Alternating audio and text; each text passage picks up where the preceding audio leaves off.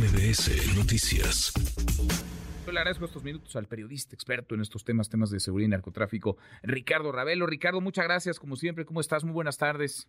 Buenas tardes, Manuel, a la orden. Gracias, muchas gracias por platicar con nosotros. Pues se hartaron, se cansaron eh, pobladores, cientos de pobladores de ser víctimas de la delincuencia, de extorsiones, de robos y de la omisión de las autoridades. Eh, no habíamos visto esto, yo no recuerdo haber visto esto y menos que se videograbara y se viralizaran las imágenes.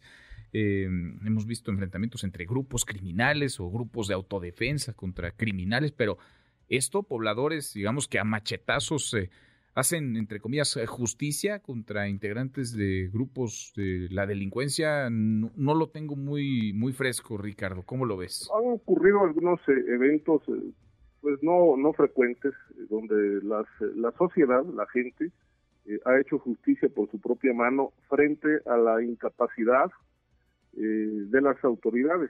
Yo creo que este ejemplo se va a multiplicar, se va a ir presentando en distintos puntos del país, porque el cobro de piso es este es un es una pesadilla, no solamente en el Estado de México, sino en el país todo incluida la capital del país, donde han cerrado muchísimos negocios precisamente porque ya no pueden pagarle al crimen este derecho de piso. Y la justicia, este, desafortunadamente, como no se aplica, pues el pueblo la tiene que empezar a, ejecutar, a hacer de esta manera, lamentablemente.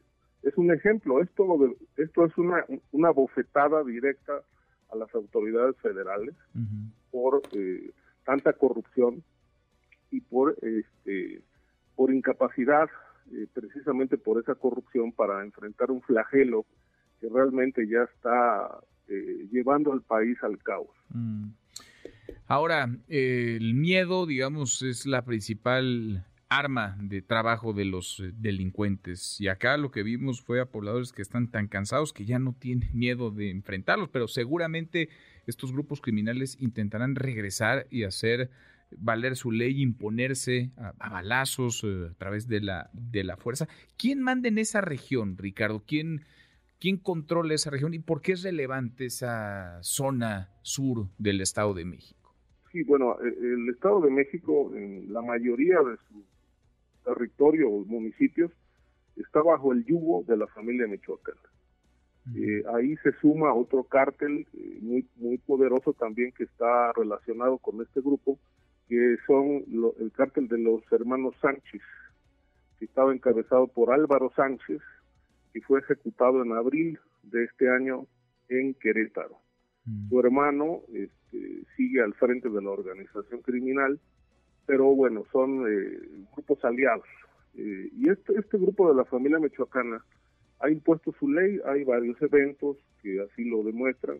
La emboscada, por ejemplo, en, este municipio de Coatepecarinas, este, y otros hechos eh, de violencia que este, dan cuenta de que el control del Estado lo tiene el crimen organizado y no lo tiene el poder político, no lo tiene el, el, gobernador, que era el, anterior este, del Mazo, y ahora pues Delfina, la, gobernadora, enfrenta pues una situación pues caótica en el Estado de México.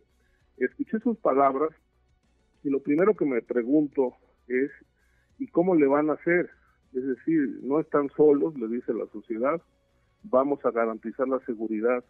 Este, bueno, son palabras que, a la gente le, le pueden sembrar esperanza, pero la, la esperanza es, es, tiempo, es compra de tiempo, la gente quiere seguridad ahora y eso solamente se puede resolver eh, limpiando los cuerpos policíacos, eh, acabando con la corrupción y la protección a los criminales. ¿Por qué es importante el territorio? Porque es una zona de paso que viene desde, desde Michoacán hasta el Estado de México y conecta con la Ciudad de México eh, eh, toda esta zona en el tráfico de distintas sustancias, eh, entre ellas cocaína, fentanilo, etcétera, etcétera. Entonces es un punto clave que se disputan varios grupos allí, la mayoría michoacanos. Interesante, pues sí, de ahí la, la relevancia. Ahora llegan las autoridades, parece un parche, digamos, porque si no se va al fondo, pues el día que se vayan las autoridades regresará el caos, el desgobierno, volverán las extorsiones, los asesinatos,